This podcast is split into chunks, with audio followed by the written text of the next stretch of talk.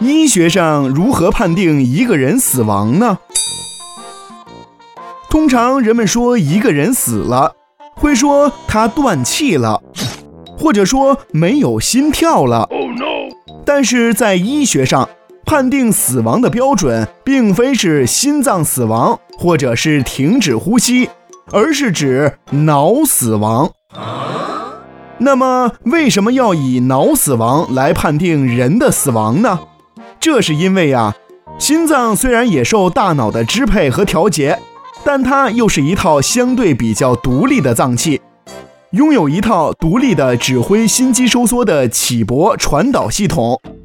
脑死亡之后，在接受人工呼吸的措施下，心脏很有可能仍然会跳动，并且会保持全身的血液循环。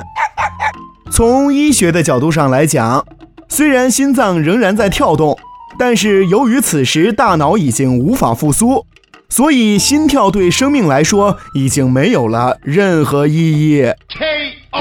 哦。